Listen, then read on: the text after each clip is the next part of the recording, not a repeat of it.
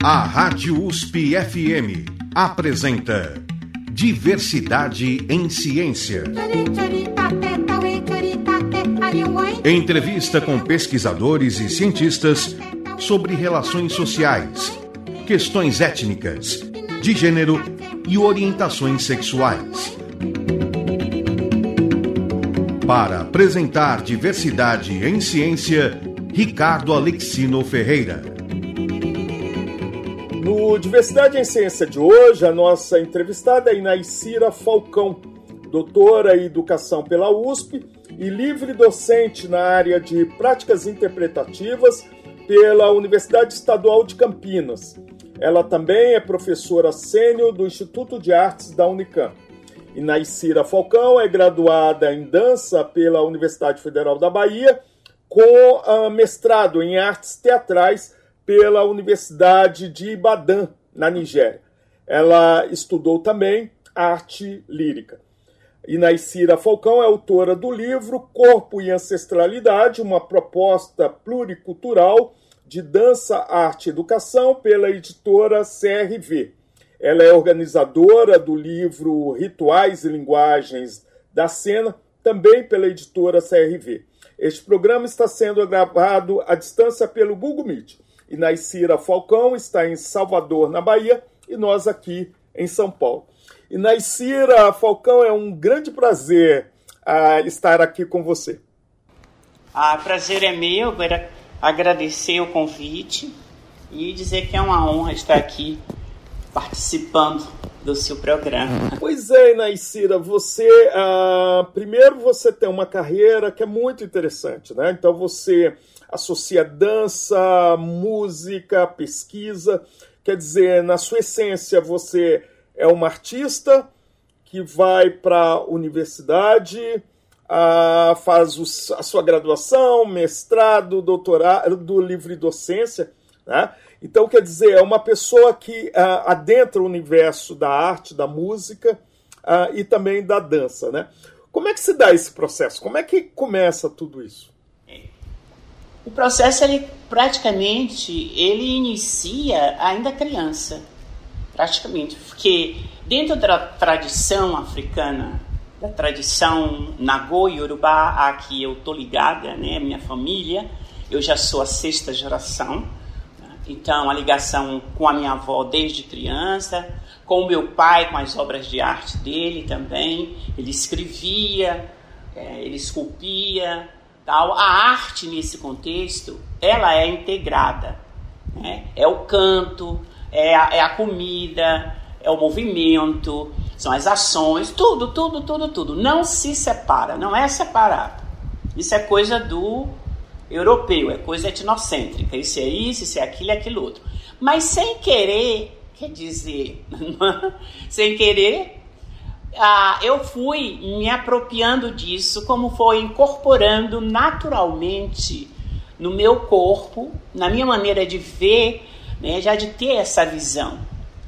Meus trabalhos nas escolas, sempre eles eles estavam articulando na escola, né, que eu ia para a escola formal, né, do etnocêntrico, mas eu sempre trazia alguma coisa ah, da tradição, do mito, é, uma máscara, uma cor, uma, alguma coisa do universo que permeava a minha infância.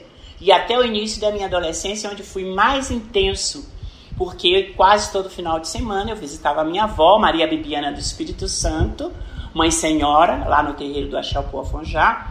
Viajava com ela também para os rituais dos ancestrais na ilha de Taparica, dos dos nossos ancestrais também, com aquelas cores, aquelas roupas, aqueles ritmos, coisas assim maravilhosas, né? Quer dizer, uma infância muito rica. E quando eu fui crescendo, minha mãe sempre é, chamava a atenção do estudo, né? Tem que estudar, tem que estudar, botar o pé no chão, que o mundo é dessa forma, a pessoa negra, sempre ela trazia muito mais isso do que o meu pai, não sei, nesse sentido, né? Ela que ficava conscientizando mesmo que era ser negra no, nesse país. Ah, no mundo de um modo geral, né? Mas naquele momento era, tá falando daqui. E então ele disse: Ah, vai fazer curso normal. Eu não gostava muito desde o início, eu não queria ensinar, eu queria fazer arquitetura. Que eu gostava de desenhar. Eu desenhava muito pequena, né? Cresci desenhando. Tá? Mas conversa vai, vai, vai, vem. Então na Síria foi fazer o curso normal. Mas quando eu fiz o curso normal, assim que eu me formei, minha mãe faleceu. E a minha avó também já tinha falecido e minha mãe. Aí o que acontece? Eu tinha visto a companhia de dança da Universidade Federal da Bahia dançando no Instituto Central de Educação Isaías Alves, aqui em Salvador, onde eu fazia o curso normal. E eu fiquei muito impressionada com aquela companhia, porque na época o coreógrafo trazia músicas brasileiras. Tinha, ah, eu achei aquilo lindo, não era só a dança, dança na ponta, não. Era a dança moderna mesmo. Aí eu fiquei entusiasmada. Mas aquilo não ia para frente, como é que ia sobreviver com a dança, cocó, cocó, pá. Passa um tempo. Passa um ano ou dois anos, aí meu pai tá para viajar para a Europa e vai um fotógrafo com a esposa dele, que era Laís, e eu reconheci Laís. Aí eu digo para Laís que eu queria fazer dança. Ela diz assim: Ah, as matrículas, quando reabrirem, eu lhe chamo. E não deu outra, me chamou e eu fui para a escola de dança. Quando eu chego na escola de dança, o, foi um choque, assim, no sentido que eu não via a minha cultura, a cultura brasileira, né, nada sendo retratado ali, né, nas disciplinas. Mas tinha muitos outros, outros elementos. Eu aprendi dança, era a dança da bota russa, era a dança tarantela, era não sei o quê, mas nada brasileiro. Mas vamos tocando o carro para Lapinha. Nisso chegou Clyde Morgan. Eu tive esse privilégio de estar no momento que Clyde Morgan, que é um coreógrafo, dançarino, negro, eu nunca tinha visto uma pessoa negra dançando, um homem que não fosse capoeira, e eu fiquei assim entusiasmada. E ele mostra vários vídeos da cultura americana, da dança, e entre esses vídeos tinha um da companhia do Alvin Ailey, e eu via Judy Jameson. Quando eu vi essa dançarina, eu fiquei assim apaixonada. Eu digo, é isso aí que é o que quero fazer, é esse tipo de trabalho. Inclusive tinha uma coreografia que chama Cry, onde você detecta ações do cotidiano, né, reelaborada, claro, na dança, mas você vê a senhora lavando o chão, esfregando pano no chão, aquela coisa toda, eu fiquei encantadíssima. E nesse mesmo momento, eu participo de um grupo folclórico, também por intermédio de Laís, que chamava Olodumari. Primeiro Olodum, depois Olodumari. E depois esse grupo ele vai ter um nome de Brasil tropical e vai para a Europa. Enquanto eu estive na escola de dança, eu fazia dança de manhã, de tarde e de noite. de manhã eu fazia o grupo de dança contemporânea, porque Clyde me chamou para participar como estagiária. De tarde eu fazia o curso de graduação e à noite eu ia para esse grupo folclórico, que tinha um coreógrafo, Domingos Campos, que já vinha de um histórico de dança fantástico, porque tinha feito aula tanto folclórica como dança moderna, contemporânea. Ele tinha participado, foi aluno da Nina Vichinina, ele fez é, também com a Mercedes Batista, com a Catarine Dan, a, pioneira da dança negra né, nos Estados Unidos, né, que vai buscar essa outra forma de se expressar, uma técnica diferenciada. Ou seja, eu vou aprender nessa companhia também com viés de um coreógrafo, né? as danças. Ou seja, então eu trabalhava com Clyde Domingos Campos. Quando eu me formei, esse Brasil, esse é o Ludumari, o, o, o, o diretor ficou muito motivado com essa história de ir para a Europa.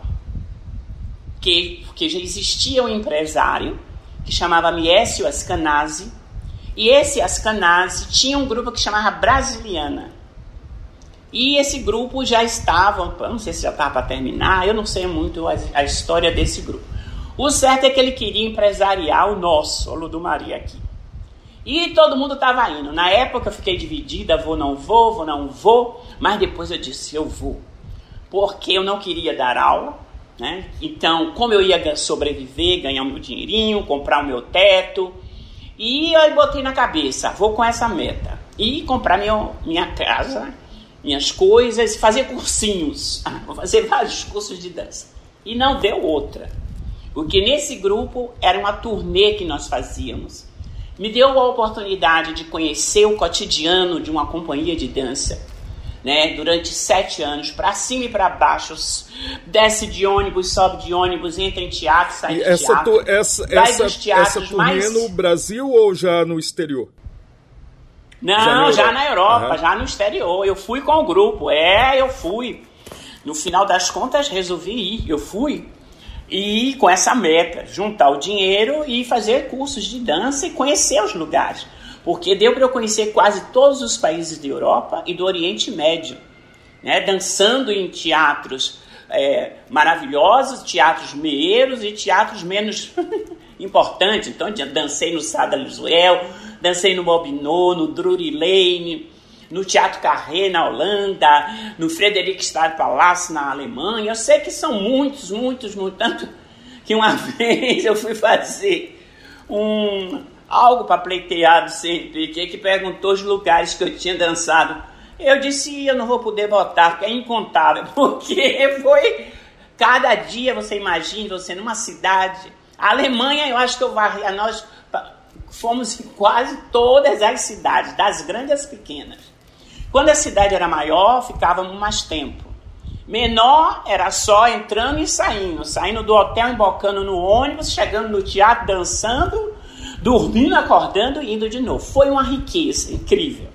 Aí depois, Narcisa aí já achou que já era o tempo de buscar, já tinha junto um dinheiro, já tinha feito as coisas todas, né? Dado entrada no meu imóvel, aquela coisa. Aí eu fui para os Estados Unidos. Agora, uh, só uma coisa, esse tipo Unidos. de música, esse tipo de dança na turnê é, era dança contemporânea? Que tipo de dança? Não, era um tipo de revista. Começava, era uma saga, é uma, é uma espécie de uma opereta, vamos dizer assim. A, tratava da chegada dos negros no Brasil, certo? Então a gente vinha no navio negreiro, a coreografia era assim, chamava navio negreiro. Então a gente vinha sofrendo, eu era escrava solista, oh, hello, hello, né? hello, hello, vinha essa coreografia. Depois passava para Bahia Antiga, Naquele tempo, quando tinha os vendedores na rua, e a caça, que a pessoa vendia, a caça, mini leite, a caça. Então faziam aqueles pregões, tinham esses pregões. Depois tinha o lundu, tinha puxada de rede, tinha samba de roda, tinha capoeira, tinha bata de feijão, ah, tinha dança dos orixás também, que não era, eu sabia, que não era dança folclórica, meu pai já tinha me dito, mas nesse grupo tinha. E vinha a segunda parte, onde vinha a questão essa, né, das mulheres, né, que é, entre aspas, hoje já não está fora de moda, né, das mulatas, das, tudo vestida de, como é o nome? De Carmen Miranda, né, a gente vinha para falar da Bahia, ou do Brasil moderno, né, então era com música de Aí tinha toda uma coreografia que Domingos Campos, tudo isso era coreografado por Domingos Campos, né? Ele era o coreógrafo que fez todas essas coreografias, puxar mará, marinheiro, puxar marra, a puxada de rede, lá vai a gente puxando a rede. Era toda uma encenação muito aplaudido, era esse, esse grupo. Hoje em dia tem mais ou menos, dão uma continuidade quando você olha um pouco, claro, que já mudou os tempos, mudaram, agora se trabalha muito mais a técnica corporal. Se você vê o grupo folclórico da Bahia, né, daqui de Salvador, não sei se você já tem a oportunidade de ver, ele já é bem mais avançado, mas ele vem de lá do Viva Bahia, também tem essa semente, mas já tem um nível técnico é, muito maior, que né, se, se for fazer a comparação, essa técnica corporal, ela não era tanto aprimorada naquele grupo lá, esse que eu estou falando, da década de 70, quanto esse que está agora, né? A gente já está em 2023. Então é, existe diferença, mas no fundo é mais ou menos uma revista dessa da cultura brasileira. Inclusive, é antes de você até falar da sua ida aos, é, para os Estados Unidos, né, vamos ouvir um pouco de música que uh, retrata, porque você é uma cantora lírica também, né? Além de, de coreógrafa, é. de dançarina. Uhum. Dançarina é um termo correto? É, Ale... é. É, o meu. O meu é, acho que sim, eu não, eu, essas nomenclaturas eu não sei, certo. acho que é. Porque o meu diploma é dançarino Isso. profissional. Além então é de, dançarino. Além Agora de dançarino, você é uma cantora lírica. Vamos sei. ouvir então alguma, alguma coisa? O que, que você nos sugere agora? Ô, Babi. Como? Tá em... Ô, Babi. Ah, então vamos... Tá nas sementes ancestrais. Vamos ouvir então e depois você explica o porquê. Tá.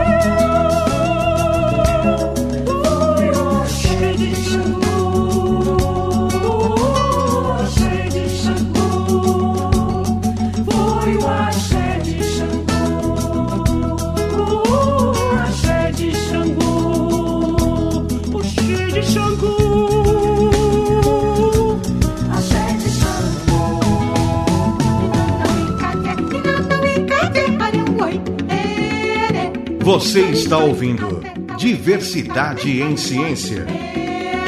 Entrevista com pesquisadores e cientistas sobre relações sociais, questões étnicas, de gênero e orientações sexuais. Com Ricardo Alexino Ferreira.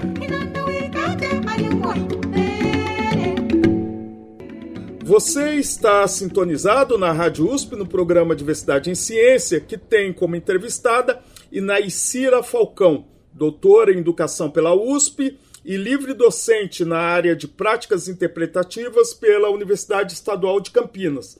Ela também é professora sênior do Instituto de Artes da Unicamp. Inaicira Falcão é graduada em dança pela Universidade Federal da Bahia, ah, com mestrado em artes teatrais pela Universidade de Ibadan, na Nigéria. Estudou também arte lírica.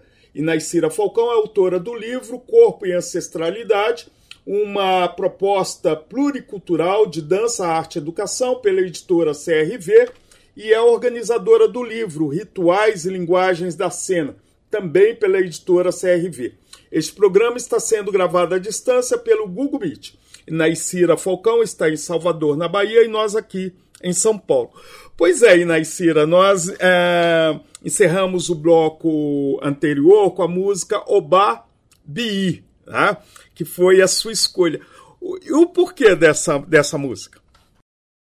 Bem, essa música homenageia né, a fundadora do terreiro do Axel Pofonjá, a Eugênia Ana dos Santos, era o nome dela. O Babi era o nome do orixá ao qual ela estava é, é, direcionada, como é ela foi iniciada ao, ao Babi, é, Xangô, era Xangô, e, e eu tenho muita admiração por ela. É, eu tenho uma admiração por essas senhoras ah, ancestrais épocas, é um ancestral, pela luta que elas fizeram para manter a, a cultura deixada pelos povos escravizados, né, que elas vão manter a parte que é, é da cultura mesmo, embora cada vez mais se reduza só a parte religiosa, mas a religião faz parte dessa cultura. É tudo muito intrincado, é difícil para a pessoa de fora querer aprender da noite para o dia, e eu até eu mesma não tenho muita paciência de explicar, porque são coisas que estão ligadas à família, no início mesmo, a, os orixás, os terreiros, mesmo de início, as pessoas são da família, não é aberto para todo mundo, não era aberto para todo mundo, era pessoas com a família, que cresce ali, já vai aprendendo, vendo, né, é vivência, né, é vivido e, e, e concebido. Ou seja, então a, a Ninha, ela fez muita coisa em manter essa tradição africana. Ela criou o corpo dos obás, como era, como tinha na, nos países africanos, lá na região de Oió e tudo mais. Então foi por isso. E eu gosto muito, acho muito linda ela. Por isso que eu escolhi ela para começar. Pois é, no bloco anterior, antes da música, você estava falando né, da sua turnê, o quanto que ela foi importante para você conhecer até como se dá né, uma viagem com, com vários artistas dentro de uma turnê. Isso. E você iria falar a respeito da sua ida para os Estados Unidos depois dessa turnê. Como Foi. é que se deu essa ida para os Estados Unidos? Ah, deu realmente uma decisão mesmo, que eu já tinha vivido vários anos, oito anos, acho que mais oito anos, com essa, nessa vida lá da Europa. Durante um desses anos, enquanto eu estive na Europa, eu estudei na Escola Cantoro, na Escola Superior de, de Música e de Dança Moderna e de tudo mais. Estudei com a Karen Weiner lá. E, e depois eh, ficou o sonho, né? Porque tinha tinha meta, né? Eu não fui para a Europa sem meta, né? Aliás, não fui aleatória, tinha um foco, né? Como eu disse, vou estudar, fazer cursinho, juntar dinheiro, tal, tal, tal.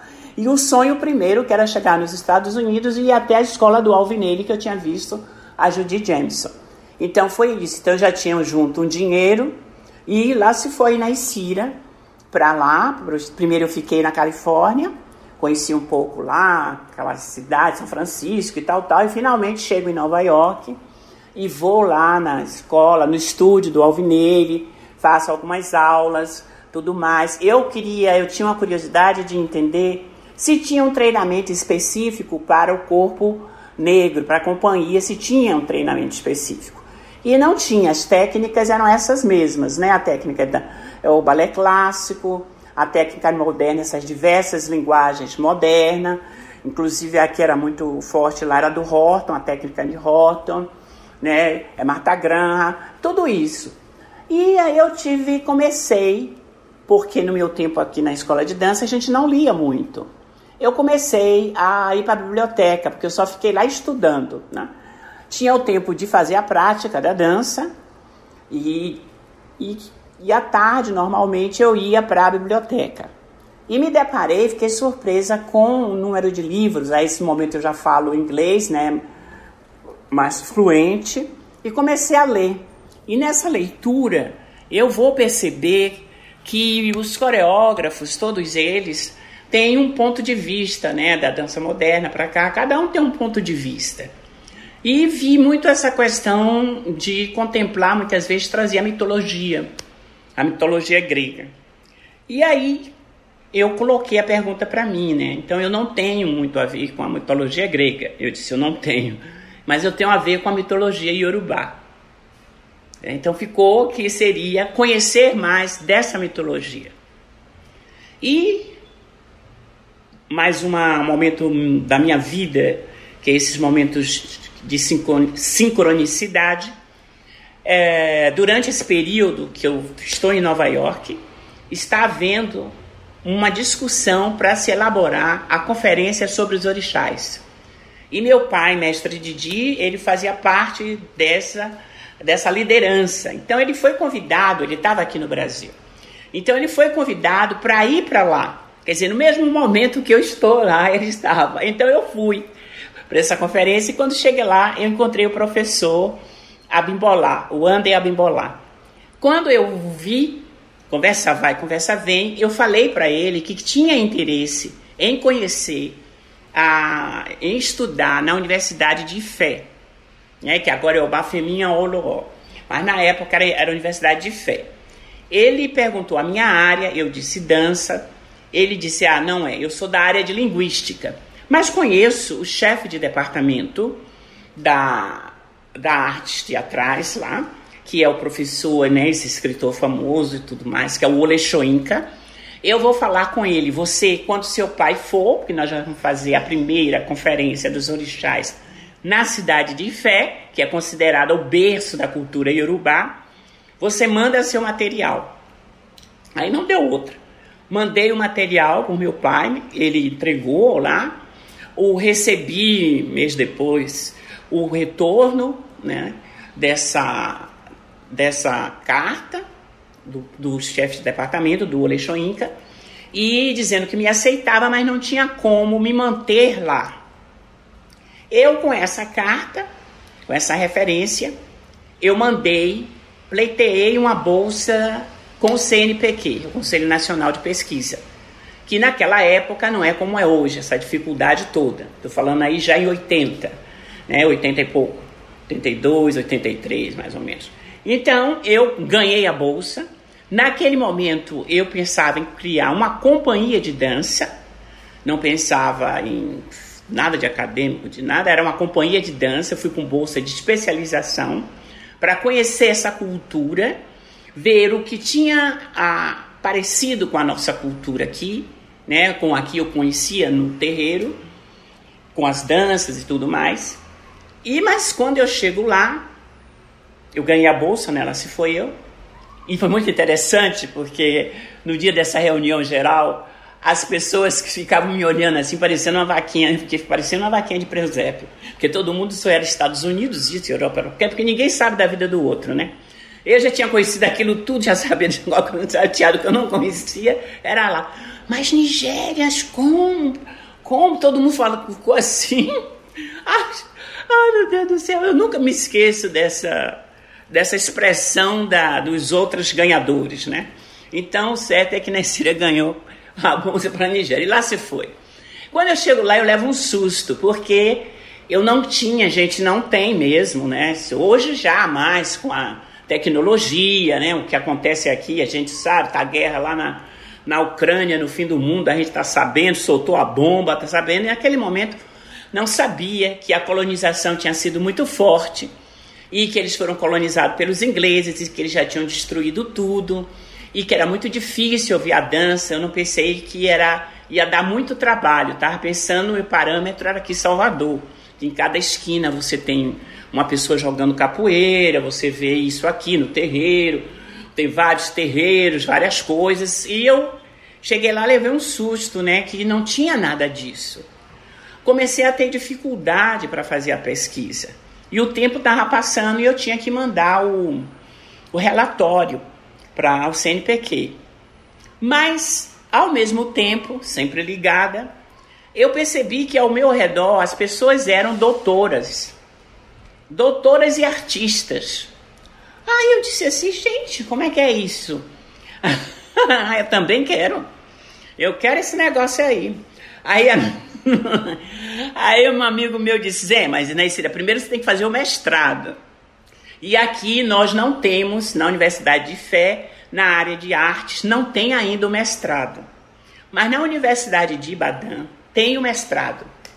Não deu outra. Naicira se rumou para lá. É pertinho, né? E fé para Ibadan, acho que tinha uma, uma hora. Naqueles ônibusinhos dele, uma hora. Cheguei lá, no departamento de artes teatrais, com o meu currículo, meu portfólio, que também tem outra coisa, né? Desde que eu comecei a minha carreira, tudo que eu faço eu guardo, né?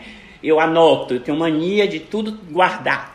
que foi a salvação. Duas salvações: ter terminado o curso de graduação em dança e ter todo o meu currículo, todos os meus saracuteios, tudo documentado. Cheguei lá, mostrei o portfólio, porque eu queria fazer o mestrado e tudo mais. Quando o chefe de departamento viu, mais uma sincronicidade, a, a cadeira de dança, a professora tinha acabado de sair, tinha, tinha saído, estava vazia. Ele me ofereceu a disciplina de dança, se eu que gostaria de dar aulas. Realmente, o primeiro momento eu fiquei meio assim, eu nunca tinha dado aula e fui, fiquei meio atormentada, né, meio assim. Mas era um nível muito bom que era oferecido, porque era o nível de Arts Fellow, ele tinha a carreira dos artistas, Arts Fellow, que o topo é o Arts Director, que seria o diretor artístico, e a carreira mais dura, né, que era os Lecturer, que a carreira que o topo é o Professor. Então, eu entrei no Arts Fellow nível 2, que era o nível de doutor. E fui, a, e fui aceita no mestrado. Eu aí escrevi para o CNPq se era possível mudar a bolsa de especialização para o mestrado. E foi, né? Tudo deu certo. Aquela coisa assim maravilhosa, por isso que eu sou muito agradecida essa fase. Tudo, tudo se encaixando, né? Parecendo que é o caminho da gente, o Odu, estava traçado a meta, né? E é assim que eu entro na academia. Então, quando falo, eu vou entrar, mas não vou pensar que ia ser o que vai acontecer depois, quando eu vou chegar para a Unicamp, mas naquele contexto ali, a universidade ela era muito prática também. Tinha o departamento de artes teatrais da Universidade de Baden tinha uma produção departamental por ano. Todos os professores unidos faziam a produção. Tinha vezes que tinha até duas. Todos os alunos, o currículo da forma que era organizado, era obrigatório o aluno participar. Então eu ficava ainda muito artista né? Lá que eu começo a fazer a parte da música, a me dedicar. Cantar eu canto desde sempre, mas eu começo a me dedicar ao canto lírico, ali o que eu faço a primeira opereta que eu faço, a Royal Jester, onde eu fiz o papel da princesa, eu cantei, eu fiz a coreografia também, né, atuei e foi assim seis anos da minha vida muito rico, muito, muito, muito, muito rico.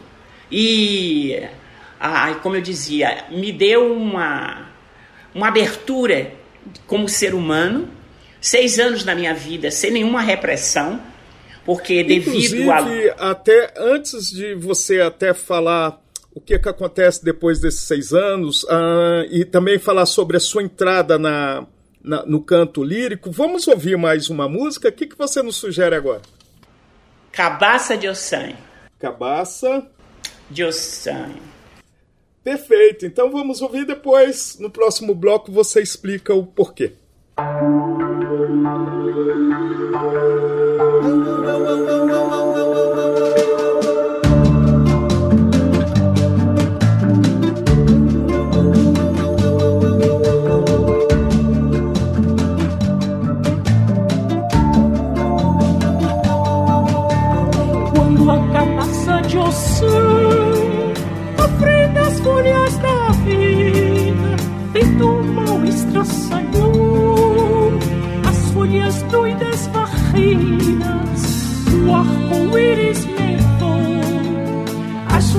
folhas doidas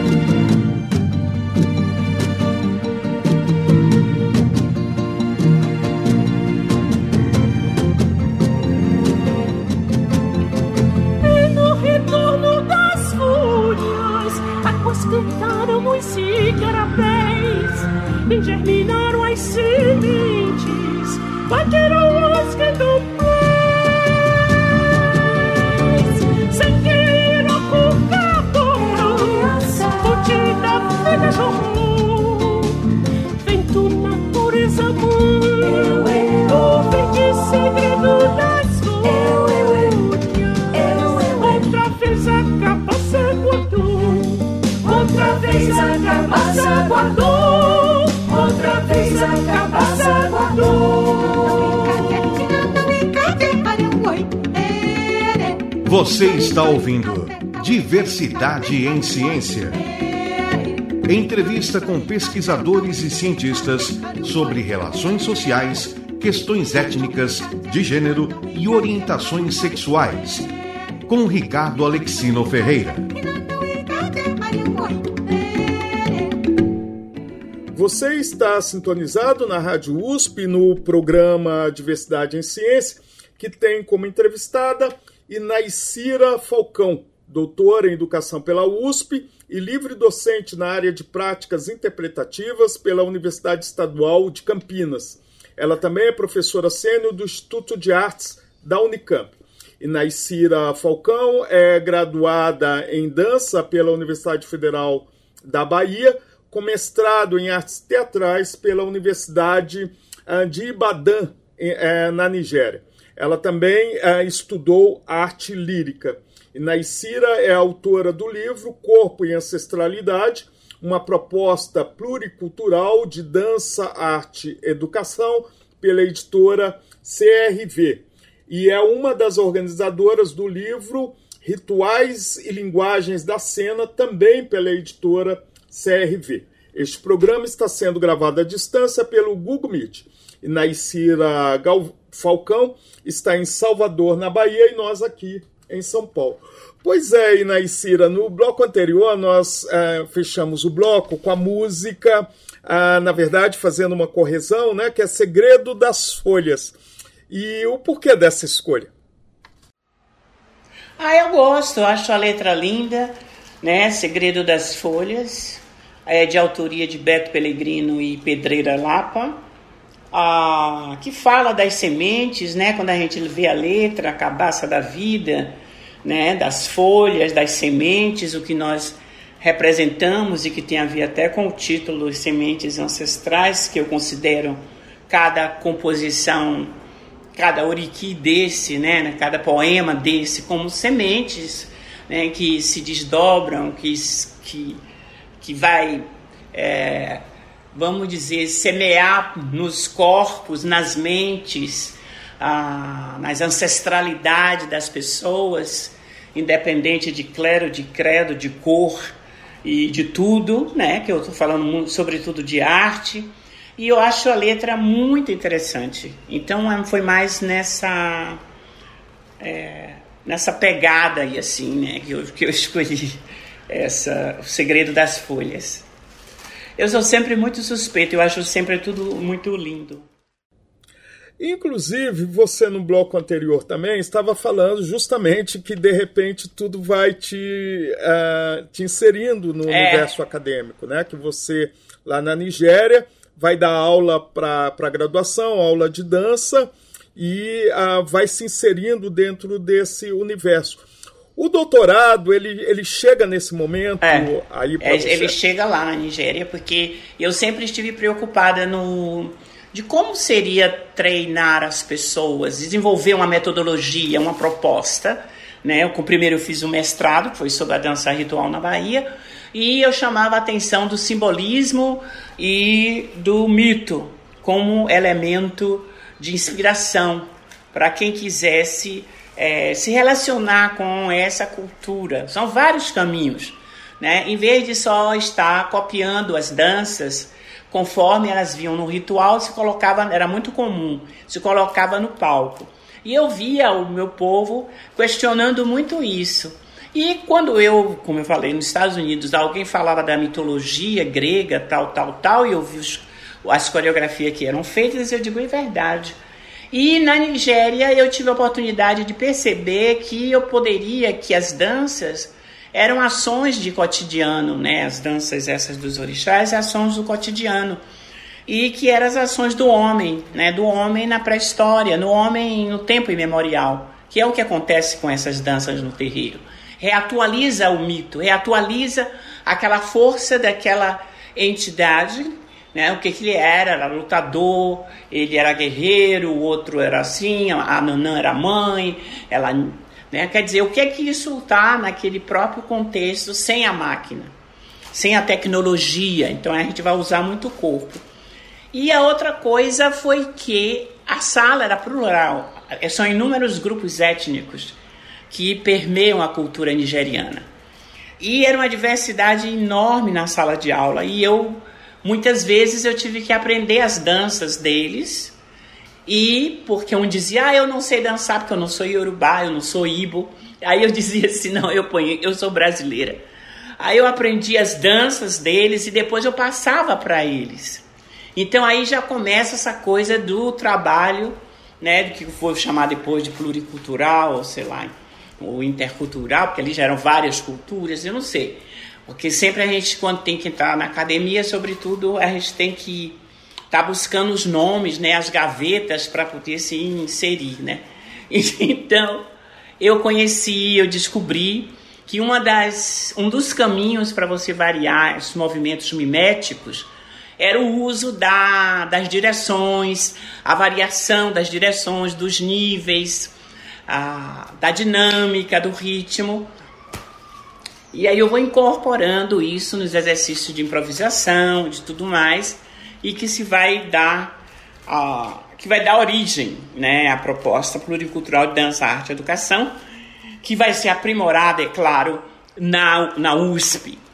Mas naquele momento eu vou exemplificar com um mito.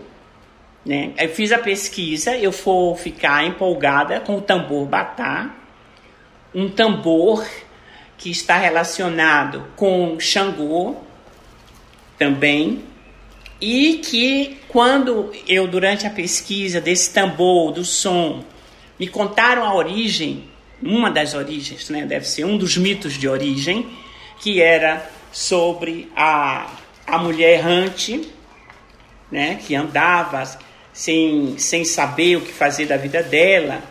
Né? Conta-se né, que, que num determinado momento não existia ou não se conhecia, nem se ouvia falar, sobre qualquer tipo de tambor naquele vilarejo, parte da antiga cidade de Oió. Mas ali vivia uma mulher, uma mulher errante, chamada Ayantoke, que sempre trazia consigo um pequeno pedaço de tronco de árvore.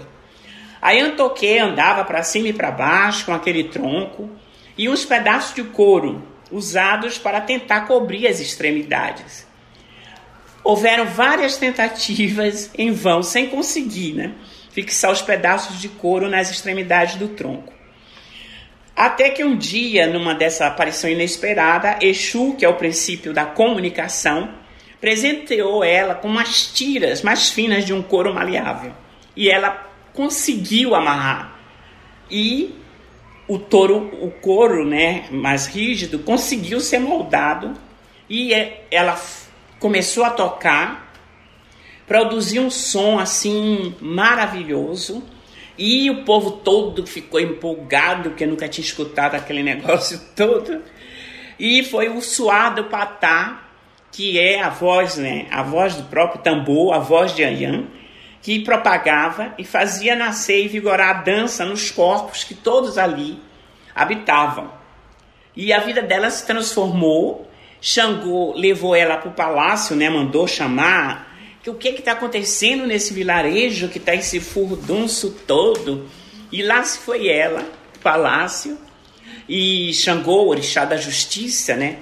da dinastia, de tudo mais, escutou o som, né, levou ela e ela começou a, a passar os ensinamentos do tambor. Então, o espírito do tambor. E eu, a partir desse, dessa profusão, dessa, desse mito, eu vou exemplificar criando um poema, né, que é o poema que e que depois eu vou cantar ele também, mas é um poema do que diz o seguinte, a partir da pesquisa. Ayam, princípio vibrante, divaga. E Aorum é o Orum, nascente e poente, vida e morte. Meditação intermitente, crente, ou do traçado, destino amarrado. Entranhas emaranhas, degusta fazeres e lazeres, atenta orixirixi, expelindo desejos latentes. Emerge a dinâmica, Exu, interage, intercede, aí expande pele espessa, repercute, curtida, nutrida, batida.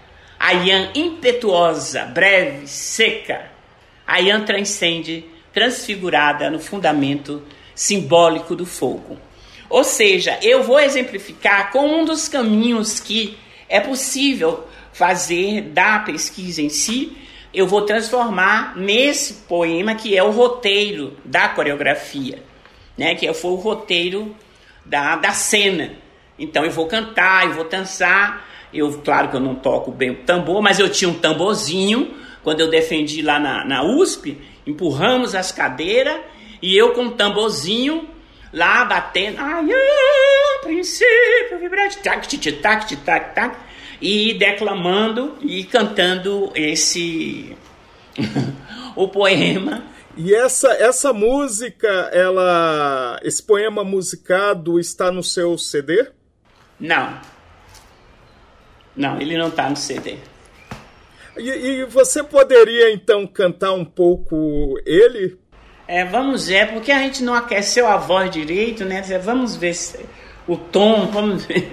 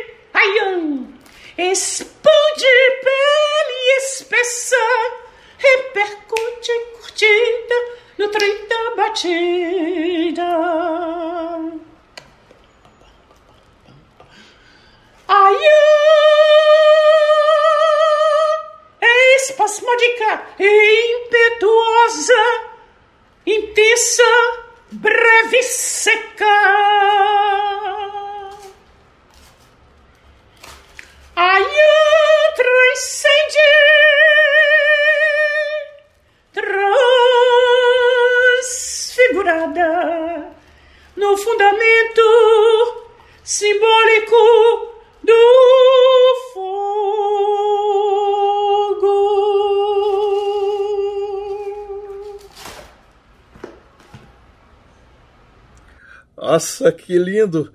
Aliás, que o público que não conhece, né, o seu, o seu primeiro CD lá é, é de uma beleza enorme, né? Fica aí a, uma, uma referência para o público. O seu primeiro CD que se chama, a, qual que é o nome dele? Mesmo, desculpa. É chama Okan Awa, Nosso Coração. Isso. Nosso Coração. Esse CD foi feito em homenagem ao centenário de Maria Bibiana do, do Espírito Santo, vovó, mãe, senhora. E nesse CD, essa última faixa, se tiver de, de sugerir, é o que eu vou sugerir, Nobre Achipá, que está nesse CD, né, nesse primeiro CD, Nobre Achipá, que é em homenagem a Maria Bibiana do Espírito Santo. No ano de 2000 foi o centenário de nascimento dela e houve a oportunidade de se fazer um, um espetáculo, o que foi o lançamento do CD, o CD e, e um livro fotobiográfico. E eu, de antemão, quando eu recebi o convite para fazer, porque já tinha um fã-clube, eu cantava tudo isso assim a capela. E eu falei para a produtora que queria que fosse, como é que se diz? A, a música tinha que ser também com um músico da porteira para fora, que eu chamo, como dizia a minha avó, porteira para dentro porteira para fora, né? E eu dizia que tinha que ter assim, porque o trabalho ele tinha que ter uma visão de mundo, não fosse uma visão fechada. Então, eu estou trabalhando sobretudo a visão do artista, né? O artista orgânico, o artista plural que vive, que viveu desse mundo, de todos esses desdobramentos, da cultura, de várias culturas, e que realmente era importante isso estar transcendendo na obra. Então, meu trabalho é assim, né? Um trabalho que ele, é, ele transcende os espaços e ele articula, né, dialoga com, com as culturas, com, com tudo que é possível. Eu dava sempre, eu dizia sempre que todo dia muda, né? Quando eu estava na pós-graduação na Unicamp.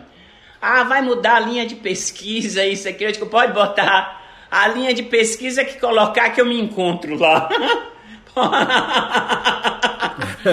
Pode, mas arte, cultura, sociedade, arte, mediação, arte, não sei o que, não tem problema. Eu me encontro porque eu, eu sou isso, eu não tenho mais para onde mudar, minha sempre procurei ser assim. ah, dessa forma. E Naicira, nós estamos chegando ao final desta edição, Ai. né? E o que eu percebo ah, do Diversidade em Ciência, o que eu percebo é que você é uma pessoa bastante ativa, né? Obrigada. Uh, uma linguagem diferente envolvendo a dança, a música, como cantora lírica, trazendo a questão uh, mais ancestral. Então, assim, e você diz que não gosta de ser chamado professora aposentada, né? Que você é, não gosta não, não desse termo aposentada. Não, não sou, porque, porque eu não estou é aposentada. É Artista não se aposenta. Exatamente. É... Então, Naicira, eu quero agradecer muito a, você nos, dar, nos conceder essa entrevista. E fica o convite para voltar mais vezes aqui. Você está desenvolvendo um outro CD também, né? Isso, ah, é. É, trazendo aí na, no formato de EPs, né? E aí, assim, fica Isso. o convite para que você volte quando tiver já finalizada essa, essa outra sua obra aí. Ah, muito obrigada. Foi um prazer enorme conhecer você, né? E, o, e participar com todos os, os ouvintes, né? Que estão aí. Foi um, eu fiquei muito feliz de poder compartilhar essa experiência. Ah, eu que, eu que agradeço. E foi um grande prazer poder entrevistá-lo. Muito obrigado. você. Muito obrigado. Nós chegamos ao final de mais uma edição do Diversidade em Ciência, que teve como entrevistada Inaicira Falcão, doutora em Educação pela USP, livre docente na área de práticas interpretativas pela Universidade Estadual de Campinas, e ela também é professora sênior do Instituto de Artes da Unicamp. Inaicira Falcão é autora do livro Corpo e Ancestralidade, uma proposta pluricultural de dança, arte e educação pela editora CRV. A música tema Chori Chori, apresentada na Diversidade em Ciência, é dos indígenas Jabuti de Rondônia, resgatada e reelaborada pela etnomusicóloga Marlui Miranda no CD Iru. Entre em contato conosco pelo site radio.us.br. O programa de hoje teve apresentação de Ricardo Alexino Ferreira, operação de áudio João Carlos Megalo. Este programa foi gravado à distância pelo Google Meet. Naicira Falcão está em Salvador, na Bahia, e nós aqui em São Paulo. Até o próximo programa. A Rádio USP apresentou Diversidade em Ciência, com Ricardo Alexino Ferreira. O programa das relações sociais, das questões étnicas, de gênero e orientações sexuais. Porque discriminação é falta de conhecimento.